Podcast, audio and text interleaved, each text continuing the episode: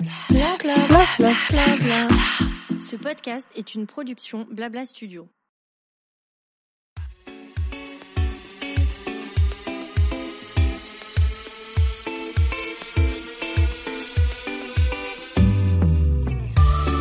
Bonjour à toutes et à tous et bienvenue dans mon émission Julia Donoton. Après avoir créé une agence de communication, l'agent chez Julia, j'ai décidé il y a presque deux ans de me lancer dans une nouvelle aventure passionnante, ma propre émission de podcast. J'y reçois des leaders d'opinion et des entrepreneurs, hommes et femmes, issus du milieu du blogging, de la mode, de la beauté, du sport, de la restauration et de l'hôtellerie. Mon ambition, vous proposer des conversations inspirantes et inspirées pour qu'après l'écoute d'un épisode, vous soyez vous aussi ultra motivé pour réaliser vos projets. C'est parti pour une nouvelle conversation sur Julia Donne le ton.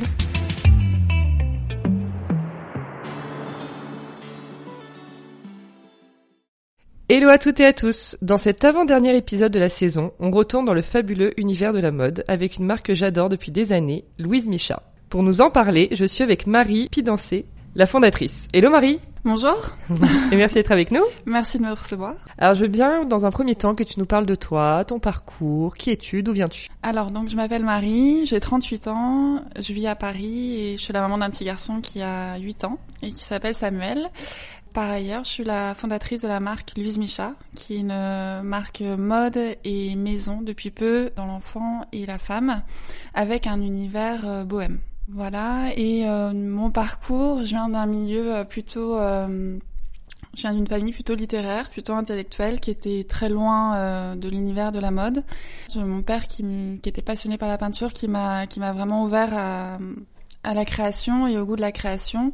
Et du coup, depuis enfant, j'ai toujours eu l'envie de créer des vêtements, donc j'ai pas eu vraiment euh, mille, euh, voilà, j'ai pas eu de grands questionnements euh, quant à ma carrière professionnelle. Je, j'ai toujours su ce que je voulais faire. Donc, je. Donc, t'as fait une, des études de mode. Alors, donc j'ai euh, j'ai passé un bac littéraire plastique et ensuite j'ai fait des études de dans la mode, mm -hmm. en modélisme, en stylisme et j'ai travaillé ensuite pendant huit années comme styliste pour diverses marques dans la mode femme. Et donc suite à ça, au bout de huit ans, en fait, j'ai un univers qui est assez fort j'avais plus l'envie de, de, créer pour d'autres marques, de m'adapter à un style. J'avais vraiment envie de, de, créer quelque chose qui me ressemble.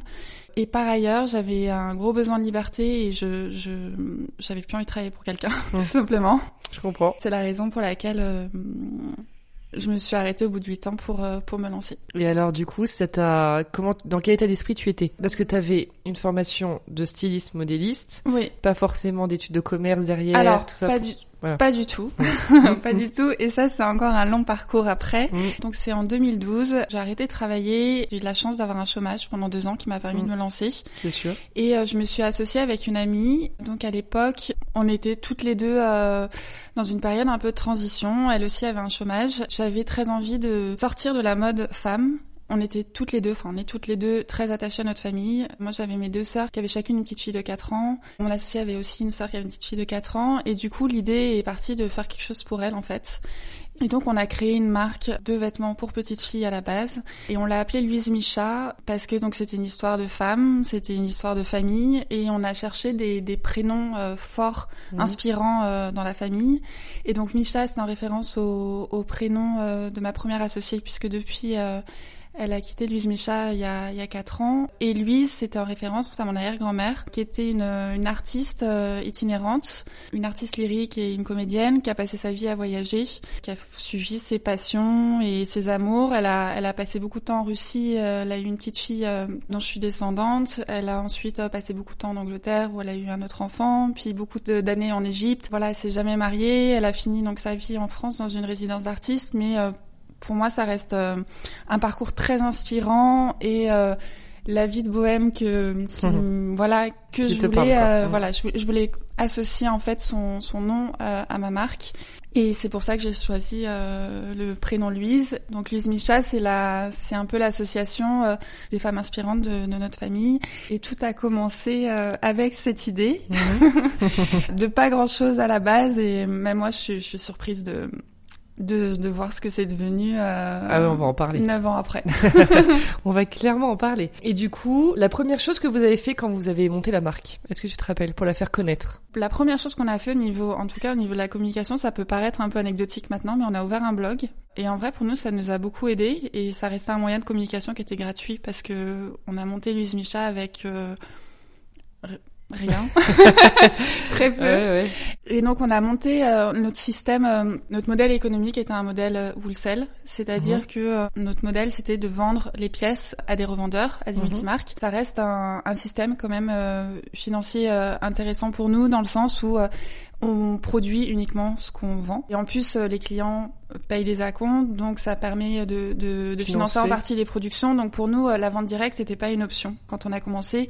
Et euh, par rapport au minimum de production aussi, euh, qui était suffisamment élevé pour que ça soit trop risqué pour nous de mm. faire que de la vente directe. Donc quand on a débuté, on est parti avec notre valise dans Paris et on allait voir les boutiques et on leur ah proposait les protos, on passait des coups de téléphone et on a, on a réussi à avoir des commandes comme ça. Et moi-même, j'en suis surprise. Enfin, c'est mm. Incroyable depuis le premier jour, il y a un engouement incroyable autour de mmh. Micha. Moi-même, ça m'étonne qu'on ait réussi à avoir des commandes comme ça, mais en vrai, ça s'est passé. Mm. Et en parallèle, on a monté un blog. En janvier 2013, on a fait notre premier salon professionnel, qui est euh, le salon de référence en enfants qui s'appelle le Playtime, qui est un salon sur lequel les, les marques de mode enfantine présentent leur collection pour, euh, pour les acheteurs. Et donc, on a fait ce premier salon en janvier 2013 et, euh, et le blog a eu un, un tel impact. Enfin, c'est incroyable ce qu'on a vécu. Il y avait une queue de clientes coréennes sur le stand. C'était euh, c'était incroyable tellement que j'ai euh, j'ai accouché le deuxième jour du salon. trop d'émotions.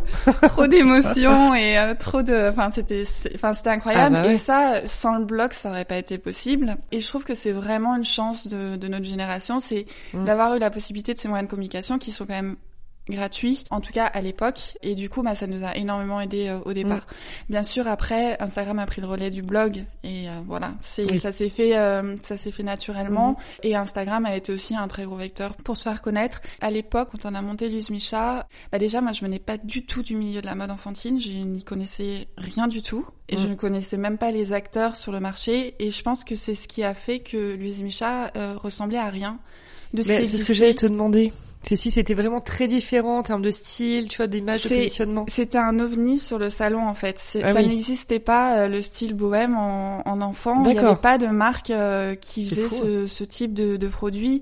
On a un produit ici qui est très artisanal. Il y a mm. beaucoup de, de, de, travail de broderie. Euh, ça, ça, ça n'existait pas en fait. Et je pense que le fait que j'avais absolument aucune culture sur mm. ce sujet-là fait que ça a ramené ça a ramené une différence. en fait, ça veut dire que vous n'avez pas forcément étudié le marché de l'enfant avant de vous lancer. Alors, c'est un truc qu'il faut savoir, c'est mm. que j'ai jamais fait de business plan. D'ailleurs, je pense que si j'avais fait un business plan, je n'aurais jamais monté Micha. C'est ça, mais c'est ça, c'est fou. Et euh, j'ai jamais fait de business plan. Je pense que en vrai, c'est extrêmement difficile de se lancer dans le textile. Mm. C'est extrêmement concurrentiel, surtout qu'on est sur un produit qui est euh, très très travaillé, qui coûte très cher. Euh, parce que c'est l'enfant des matières ou parce que c'est vous qui avez choisi Alors, euh, parce que déjà le, le, produit coûte cher et en vrai entre un produit pour la femme et pour l'enfant, il n'y a pas vraiment une différence de coût réel. Parce que ce qui coûte cher, c'est la main d'œuvre, c'est euh, les personnes qui le font, c'est le travail de broderie. Et un travail de broderie sur une blouse enfant, une blouse femme est quasiment identique. D'accord. Mais par contre, psychologiquement, personne n'achètera une, une robe enfant au bah prix d'une robe femme. Du coup, bah les marges sont, sont beaucoup plus euh, sont beaucoup plus réduites. J'ai pas fait de mise à ce plan et euh, dans tous les cas, je suis pas quelqu'un euh, qui organise ma vie et mon travail de cette manière-là. Je travaille de manière très instinctive. J'ai fait beaucoup de choix sur mon parcours qui sont pas du tout les choix qui se font entre guillemets. Politiquement et, euh, voilà exactement. Et euh, tout au long de, de mon parcours pour les Unisha j'ai pas arrêté d'avoir des gens qui me disaient mais non ça se fait pas comme ça ou non il faut que tu procèdes de cette manière là mais en fait euh, moi je suis absolument j'ai besoin de faire les choses à ma manière de la façon dont je le fais la façon dont j'ai envie de le faire. Et je fais les choses de manière extrêmement sincère dans toutes mes démarches.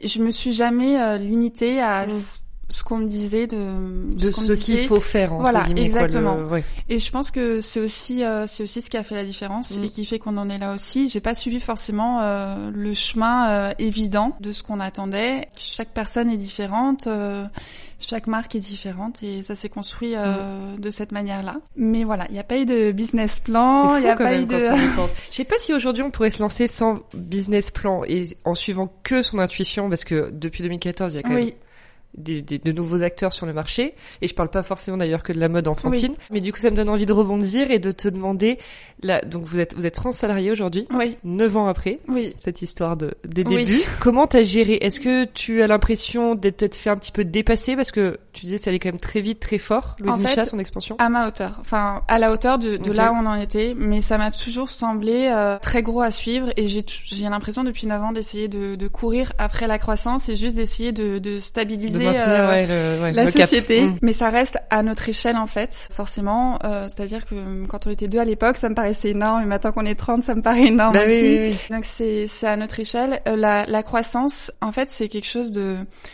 extrêmement euh, challengeant, extrêmement motivant et euh, parfois je enfin je, je me dis que c'est incroyable, incroyable qu'on en soit là et je suis extrêmement reconnaissante, mais vraiment et en extrêmement reconnaissante euh, envers chaque personne euh, dans l'équipe. Et en même temps la croissance ça, ça fait peur, c'est une énorme pression. Et moi j'ai vécu le enfin à la base je, je suis une enfin j'ai une personnalité qui est plutôt introvertie. Et toute cette partie euh, management, le développement de l'entreprise a été pour moi super violente à gérer. Parce qu'il a fallu que je fasse violence contre mon caractère en fait. Mm. Voilà, j'ai tendance à être, ma bu- être dans ma bulle. Et euh, moi ce que j'aime c'est la création. Et euh, bah forcément euh, quand on passe euh, de créatrice à chef d'entreprise c'est c'est complètement euh, d'autres problématiques.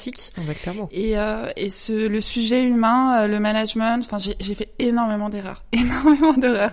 Dans des recrutements, dans des euh, dans ma façon d'accompagner mon équipe. euh, j'ai fait beaucoup d'erreurs. Voilà, je, je me suis rassociée il y a il y a quatre ans avec euh, une amie d'enfance qui s'appelle Claire et euh, qui a un profil complètement différent du mien.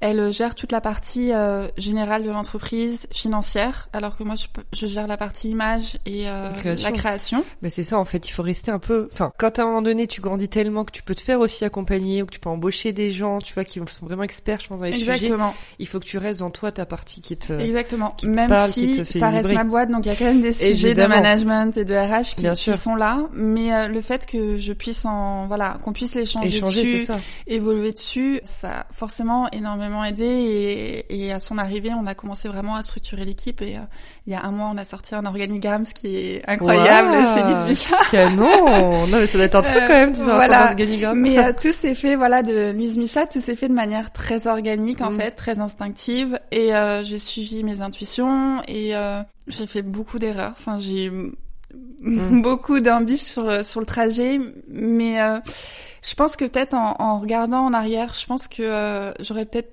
dû plus demander de conseils extérieurs du plus m'entourer, ça m'aurait peut-être évité quelques erreurs, surtout au niveau euh, de la partie plutôt financière et, et comptable. Toutes ces erreurs, elles sont en moi et font que ce que- je suis ce que je suis maintenant oui, et, et puis et que euh, ça m'a aidé à voilà à évoluer, à ça. on apprend voilà. des erreurs. donc Exactement. après, C'est- l'idée, voilà, on s'améliore avec le temps. c'est ça, c'est ça. On n'a pas parlé du fait que donc tu as commencé par la mode enfantine et après tu es allé vers la femme.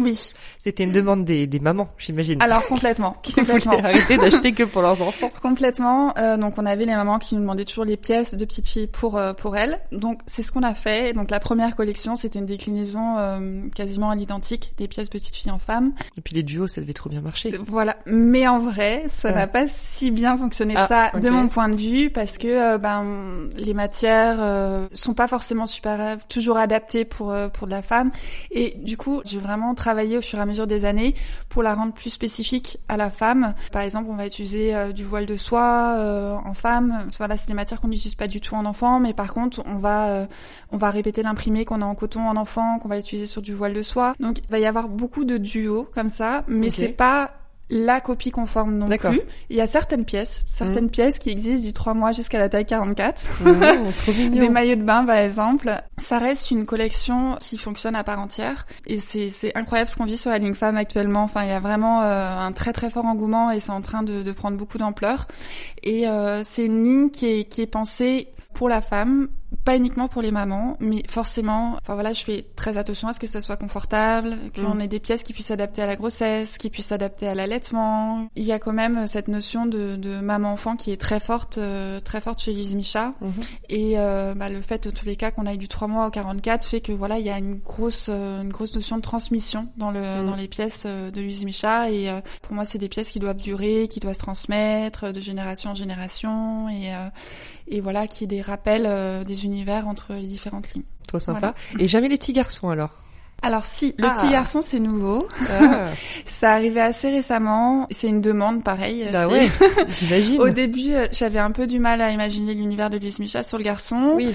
Et euh, il se trouve que j'ai un petit garçon, ah euh, donc je me suis dit juste, je, je, je, vais, je vais créer ce que j'ai envie de lui mettre. C'est une petite ligne à côté de la fille, mais c'est une ligne qui plaît. Donc du coup, du coup, je, je la continue parce que parce qu'elle plaît. Et finalement, ça complète bien l'univers. Et et pour moi, en fait, Luis Micha, c'est c'est un peu ce que je veux créer, c'est-à-dire mm. je veux créer un univers global qui englobe la famille, qui englobe la maison, et euh, donc on lance euh, la ligne euh, maison à la rentrée. donc il y aura tout le linge de tout le linge de lit, les draps de couette, les plaids qui sont déclinés avec les imprimés Louise Micha, tout en coton bio, imprimé de manière artisanale en Inde. Louise Micha pour moi c'est un univers complet, c'est un style de vie, et j'aime l'idée que ça puisse se décliner. Mm. Voilà, il y a une ligne lingerie aussi. Enfin voilà, que ça mm. puisse se décliner dans toutes les pièces euh, de la vie, euh, de, la, vie quotidienne. Trop cool. Et je voulais juste parler rapidement du fait que donc tu fabriques en Chine, en Inde, en Italie, enfin un petit peu en Europe aussi. Euh, tu peux nous un peu nous expliquer ces choix? Oui. Alors je vais commencer par la Chine parce que c'est euh, le point le plus controversé, je pense. J'imagine. Euh, alors déjà, je fabrique en Chine déjà pour euh, une première raison parce qu'en vrai c'est compliqué d'aller euh, d'aller travailler avec la Chine. C'est souvent des gros minimums et mm. c'est loin, c'est c'est compliqué. J'ai une amie en fait qui est là-bas et sans elle, Louise Micha n'existerait pas. C'est tout. euh, C'est-à-dire que c'est une amie qui a monté son atelier quand j'ai créé Louise Micha. Ça lui a permis de, de s'émanciper de son mari, de, de, mm. construire sa vie professionnelle. Et donc elle a monté un atelier. Et il faut dire que quand on lance sa marque, la, la plus grosse difficulté, c'est de trouver des bah ateliers qui acceptent de, de, fabriquer avec des toutes petites quantités. Et donc elle, elle a accepté, elle a monté son atelier. Bon, ça a été compliqué. Elle a déposé bilan euh, un an après parce que les quantités n'étaient pas suffisantes. Mais elle a reconstruit, enfin vraiment euh, elle a reconstruit son atelier parce que voilà, elle, croyait en Lise Micha et euh, elle était mm. euh, complètement investie. Enfin, elle l'est toujours puisque je travaille encore avec elle neuf ans après. elle est complètement investie dans Lise Micha et c'est un petit atelier familial. On a eu beaucoup de critiques à ce sujet-là, mais j'arrêterai pas de travailler avec avec eux parce que parce que c'est mauvais pour l'image, alors que la qualité est très belle, euh, les matières sont très belles, euh, le, les personnes qui y travaillent, euh, on s'est attaché à eux et je leur dois beaucoup. Je suis fidèle à eux et je me sens un peu comme une dette par rapport à eux aussi. Donc pour moi, ça reste un atelier qui est, très important et qui fabrique uniquement des pièces aussi spécifiques. par exemple, ben, clairement, le soie, la soie et le, le voile de soie, ben, la soie, c'est une matière qui est principalement faite en Chine et mm. même si vous allez la fabriquer ailleurs, généralement, la, enfin, aller faire la fabrication montait les pièces ailleurs, généralement la, la soie, ils l'importent euh, de, Chine. Ils ont des savoir-faire particuliers. Après, euh, je fabrique, euh, je fabrique aussi en Inde. Pour moi, c'est un pays coup de cœur. Enfin, mm. c'est beaucoup de choses tournent autour de l'Inde. J'ai énormément voyagé en Inde et c'est un pays Enfin, c'est mon pays de cœur. C'est euh, c'est un pays extrêmement inspirant pour moi et euh, au niveau de de l'esthétique du pays, mais aussi euh, de la mentalité du pays. Donc, on a deux ateliers là-bas sur place qui sont euh, des ateliers pareil, qui sont gérés par deux familles. Et c'est pareil, j'ai une relation qui est très proche avec eux. Euh, quand on va là-bas, on dîne chez eux à la maison. Ça reste des relations en fait qui sont qui sont très proches et chacun a sa spécificité. L'Inde, ça va être plutôt le coton imprimé. Donc, j'utilise beaucoup de block prints. Donc c'est une technique vraiment artisanale où chaque pour chaque couleur est fabriqué un tampon en bois et c'est imprimé euh, à la main. Donc ça, c'est une technique qui est vraiment euh, spécifique à l'Inde et qui se fait là-bas. Euh, bien sûr, il y a beaucoup de travail de broderie. Voilà, selon les selon les matières, je vais pas je vais pas placer les mêmes ateliers. Et puis aussi, ben je peux si je vais au marché en Inde et que je trouve une matière que voilà j'ai un coup de cœur pour cette matière, ben forcément je vais donner à l'atelier mm. qui est à côté. Voilà, ça, ça se fait comme ça. Et ensuite, on travaille pas mal avec l'Italie. On fabrique tout tout le tricot. Pareil, ils ont vraiment un, savoir-faire euh, très spécifique et euh, toute la maille en femme est fabriquée euh, sur place. Bah pareil, on a une relation, ça fait des années qu'on travaille avec eux, on a une relation assez privilégiée avec eux et Bon après les Italiens sont tous sympas donc ça reste un atelier auquel on est attaché. Et c'est vrai que pour moi Lise Micha c'est aussi ça c'est construire euh, enfin on a construit des relations qui sont super proches en fait. Et en vrai on peut créer n'importe n'importe quel modèle. Si derrière ça suit pas si derrière il y a pas un atelier qui a l'expertise et euh, qui nous suit on n'existe pas en fait. Donc euh, je suis extrêmement redevable vis-à-vis d'eux. Et on a une relation qui est très proche. Bon il se trouve que depuis le Covid je je peux bah, plus c'est ce que j'allais te demander ouais. Comment t'as fait avec bon après il y a bon il y a évidemment tu tu communiques à distance mais euh, ça doit être difficile de pas enfin ça doit être plus long aussi. Bah par exemple le marché en Inde cette cette euh, cette saison je l'ai fait euh, en en visio ah avec le téléphone sur WhatsApp. On y arrive quand même et je pense que aussi c'est possible parce que justement on a cette relation. Oui bien sûr. Voilà. Et ça aurait été beaucoup plus compliqué si on se lançait maintenant etc parce que mm. quand même pendant pendant huit années j'ai pas arrêté de voyager tout le temps d'aller mm. sur place tout le temps et ces, ces relations se sont construites mm. Ah dans le temps, la confiance s'est construite dans le temps et voilà. Et ensuite, on a euh, les chaussettes qui sont fabriquées en France, mhm. euh, auxquelles on tient. C'est un produit qui n'existe que sur les saisons d'hiver, mhm. mais ça reste un produit important chez Lise Michel, les chaussettes. Et elles sont fabriquées dans un, dans un atelier pas très loin euh, en région parisienne. D'accord. Voilà. Et, et c'est quand tu disais que c'était controversé la Chine. Alors bon, y a, on a quand même eu des retours déjà sur même le podcast que la Chine reste un pays avec de super savoir-faire, par exemple, en termes de technologie, etc. et que Chine veut pas forcément dire euh, on fait de la merde entre guillemets. Mais euh, et, des, et des mauvaises conditions. Et des mauvaises. C'est surtout ça, je pense. Ça. Des mauvais, enfin des, mm. oui, c'est ça. Ou tu pollues la planète parce que les trajets, bon voilà. Mais toi, c'est très très critiqué. Non, tu, tu le sens comment vis-à-vis de tes euh, clientes? Si, je sens qu'on est toujours obligé de se justifier par rapport à ce sujet. Après, je comprends euh, pourquoi ça l'est. Mais voilà, moi j'ai fait euh, les choses de cette manière-là. Il faut savoir aussi que Louise Micha, on est très vendu à l'international. Enfin là, maintenant, on est à peu près à 50-50, on va dire. Ah mais pendant très longtemps, on était à 70% vendu à l'international. Du coup, le fait que la fabrication soit soit en Asie euh, n'est posait pas forcément un problème écologique non plus, dans le sens où euh, ben, la, les pièces sont envoyées directement. Euh, un de nos plus gros marchés, par exemple, c'est la Corée du Sud.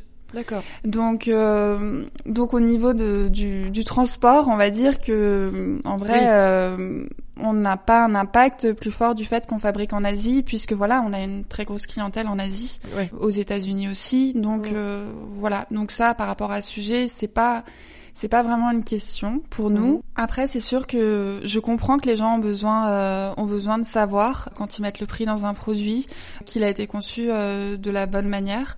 Et moi, quand on me pose la question, je le dis toujours très sincèrement. Et je pense que la sincérité, ça marche toujours. Mhm. Et il suffit d'expliquer les choses. Et, en vrai, chaque chose a une raison. Mhm. Et euh, j'essaye de faire les choses du mieux possible. Pour l'instant, je, je, le fais comme ça et je le fais pas pour une raison d'image ou parce que euh, ce serait mieux perçu comme ça. Non, il y a des, des, des mm. personnes qui m'ont fait confiance et qui sont là depuis le début et, euh, et je sais qu'elles le font de la bonne manière. Donc, euh, mm, mm. donc voilà. Oui, en fait, c'est ça. Tant que les produits sont top et que exactement au final bien pour les consommateurs, tout voilà. Trop bien. Donc on a parlé effectivement de tes missions aujourd'hui. Donc c'est vraiment dans la création. Oui. Alors moi, c'est vraiment l'image et la création. C'est-à-dire genre à quoi ressemble une journée? Oh là là. oui, je sais, c'est compliqué de me décrire. Bah, une journée type, on va dire. Bah déjà, plus j'ai une grosse équipe, plus j'ai de, de messages auxquels répondre. Ah bah oui, oui je m'étonne. euh, je passe beaucoup euh, beaucoup de temps à, à, répondre aux messages et c'est vrai que la partie euh, création, euh, j'ai plus en plus de mal à la, à la placer mm. euh, depuis que j'ai une équipe et, et, je la fais beaucoup le, le week-end euh, ou le soir quand euh, l'équipe s'arrête de travailler. Vraiment, j'ai pas de journée type parce que voilà, par exemple, là, les dernières semaines, j'étais en période de, de photoshoot mm. et, euh, et j'ai pas arrêté de, de, partir sur les shoots pour faire les visuels. C'est quelque chose qui me tient à cœur. Enfin, je, en fait, quand je commence à créer une collection, je commence à penser à l'image avant, mm. à ce que ça va être. En fait, quelle histoire je veux raconter, où est-ce que je veux euh, l'exprimer et euh, du coup c'est super important pour moi d'aller jusqu'au bout. Alors bien sûr je peux pas faire euh, participer à tous les photoshoots parce qu'il y a énormément de lignes maintenant entre le garçon, la femme, Bah oui, oui. le bébé, la petite fille, la lingerie, le maillot, il y a, y a beaucoup et la maison.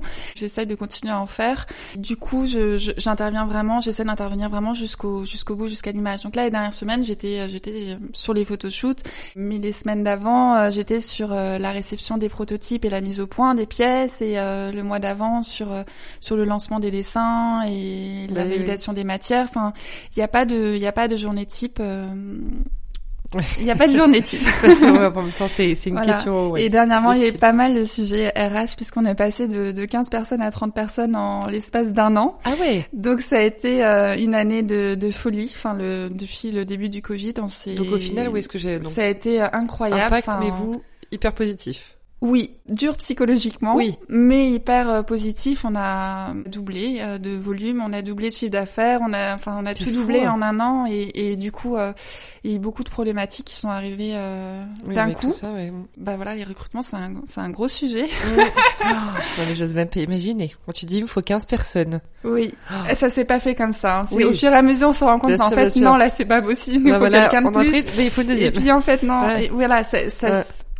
Ça arrivait comme ça au fur et à mesure, mais euh, voilà, on a, on a doublé en un an. On avait déménagé il y a, il y a un an dans un nouveau bureau, ben il a fallu retrouver, euh, trouver Ah autre bah oui, chose. et, euh, et là, on vient de redéménager. Enfin, Ah tout ouais. ça, tout ça demande beaucoup d'énergie. Bah, sûr. Mais après, Mm. bien sûr, ça reste positif au final. Évidemment. Donc euh, c'est l'essentiel. Bien sûr.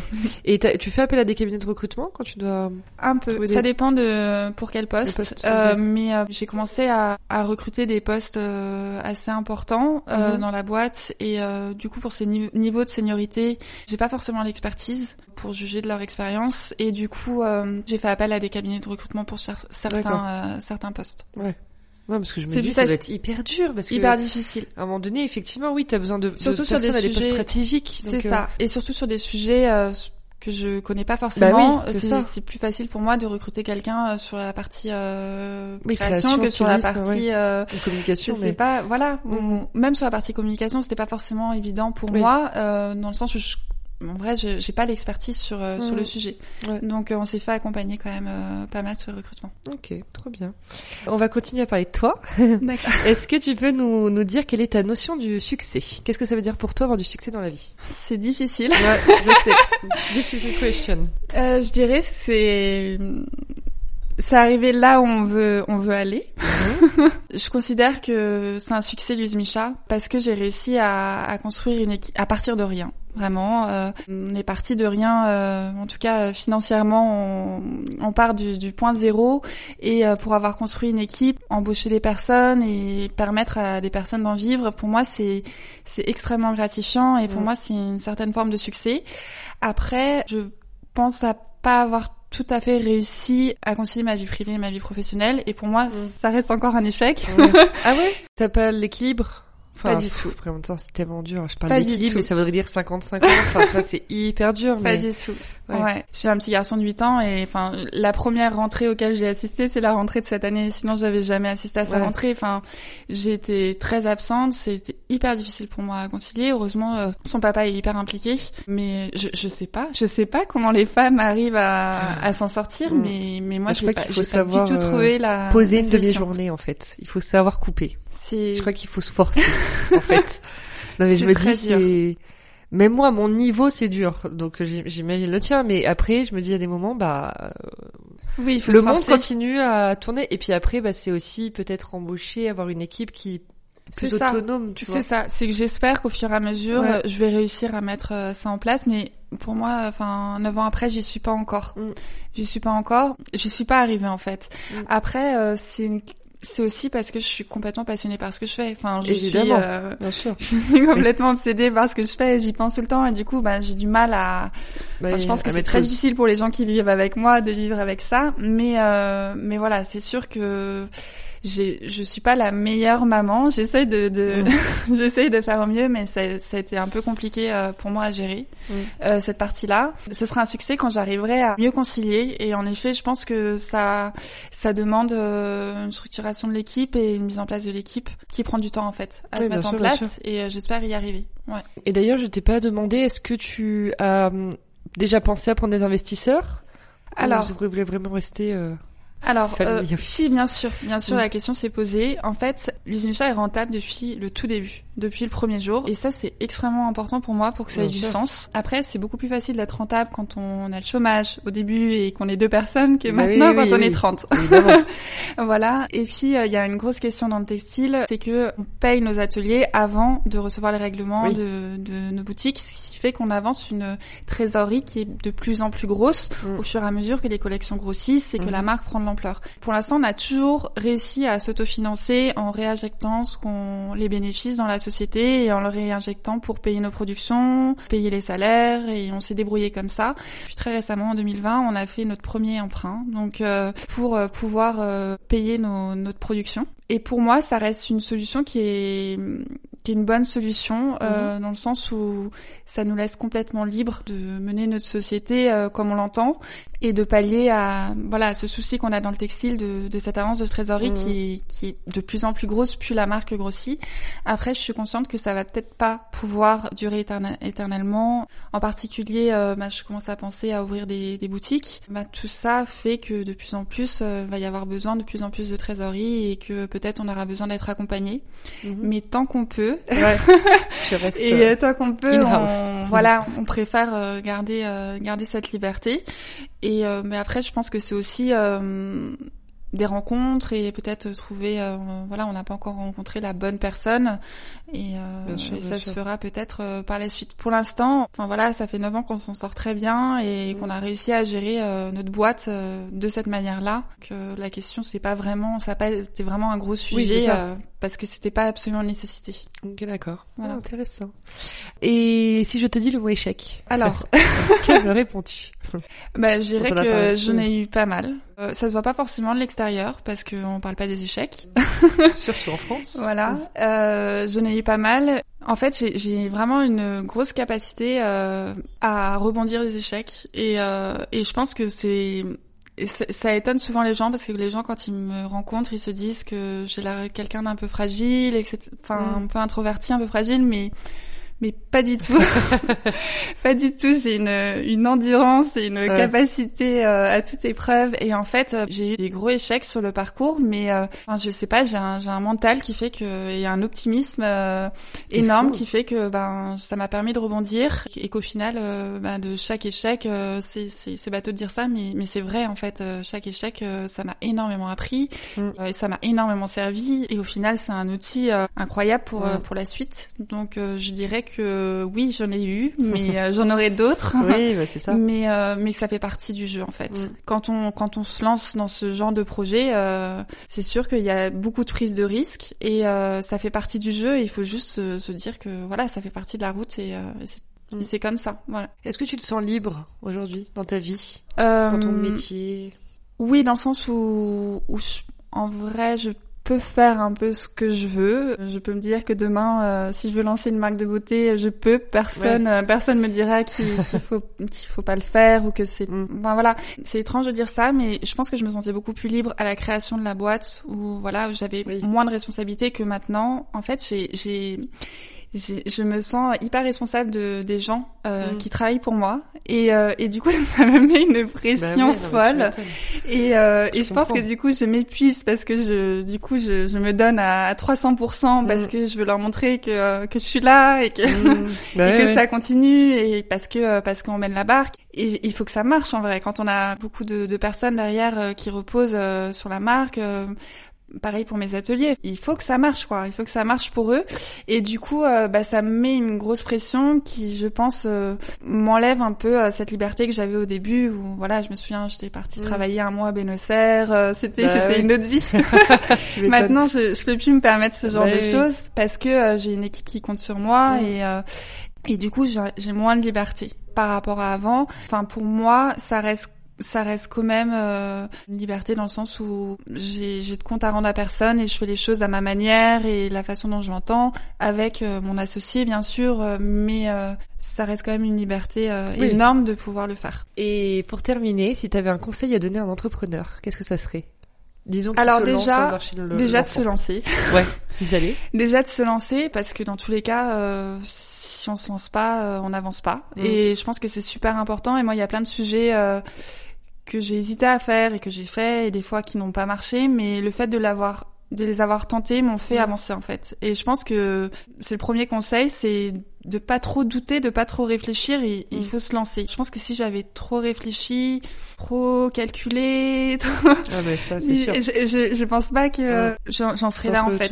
ouais. Je pense qu'il faut suivre son instinct et euh, croire en ses convictions et y aller. Et après, avec le recul, peut-être que j'aurais dû peut-être plus demander conseil, euh, des conseils extérieurs, surtout sur des sujets euh, que je maîtrisais pas. Je pense que ça m'aurait aidé et ça m'aurait évité quelques erreurs. donc je dirais de, de c'est vrai quand on est entrepreneur, on est très isolé. Mm. On est vraiment dans, dans, dans, sa bulle et dans son sujet. Et je pense que c'est important de garder le contact avec l'extérieur et de continuer à rencontrer des personnes et à échanger. Et, euh, voilà, moi quand j'ai créé Use par exemple, il n'y avait pas de, il y avait pas de podcast. Bah et je, je, pense que c'est, ça, ça aide beaucoup. Et je pense que pour les entrepreneurs qui se lancent maintenant, ça, ça aide, ça donne aussi euh, le courage de, de se lancer. Moi, il n'y avait pas ça à l'époque. Je pense que mm. ça m'aurait aidé. Ça peut être un outil. Mais je pense que c'est important de, oui, de pas trop s'isoler. Et euh, c'est quelque chose que j'ai, euh, j'ai tardé à faire, qui, je pense, m'aurait, euh, m'aurait évité peut-être, enfin, m'aurait facilité peut-être la petite phase dans ta vie, quoi. voilà. Non mais super. Et qu'est-ce qu'on peut souhaiter à Louise Micha pour la suite? Il y a la nouvelle ligne du coup d'éco qui se oui, lance. Oui, il y a la ligne maison qui se lance et puis bah, j'espère, j'espère qu'on aura l'occasion mm. un jour d'ouvrir une boutique. Ah bah et on a beaucoup de demandes dessus et, et je pense que ça sera la prochaine grosse étape. Trop bien. de Louise Micha. Bon bah génial. Merci beaucoup Marie. Merci à toi d'avoir été avec nous et je mettrai évidemment toutes les infos sur la marque en légende de l'épisode pour qu'on puisse vous retrouver au cas où on ne connaîtrait pas encore Louis Michard. Merci. Mais j'en doute. À très vite. Merci beaucoup.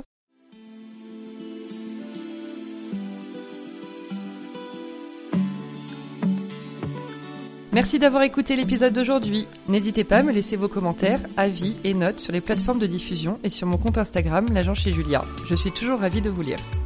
À bientôt pour une nouvelle conversation sur Julia Donne le ton.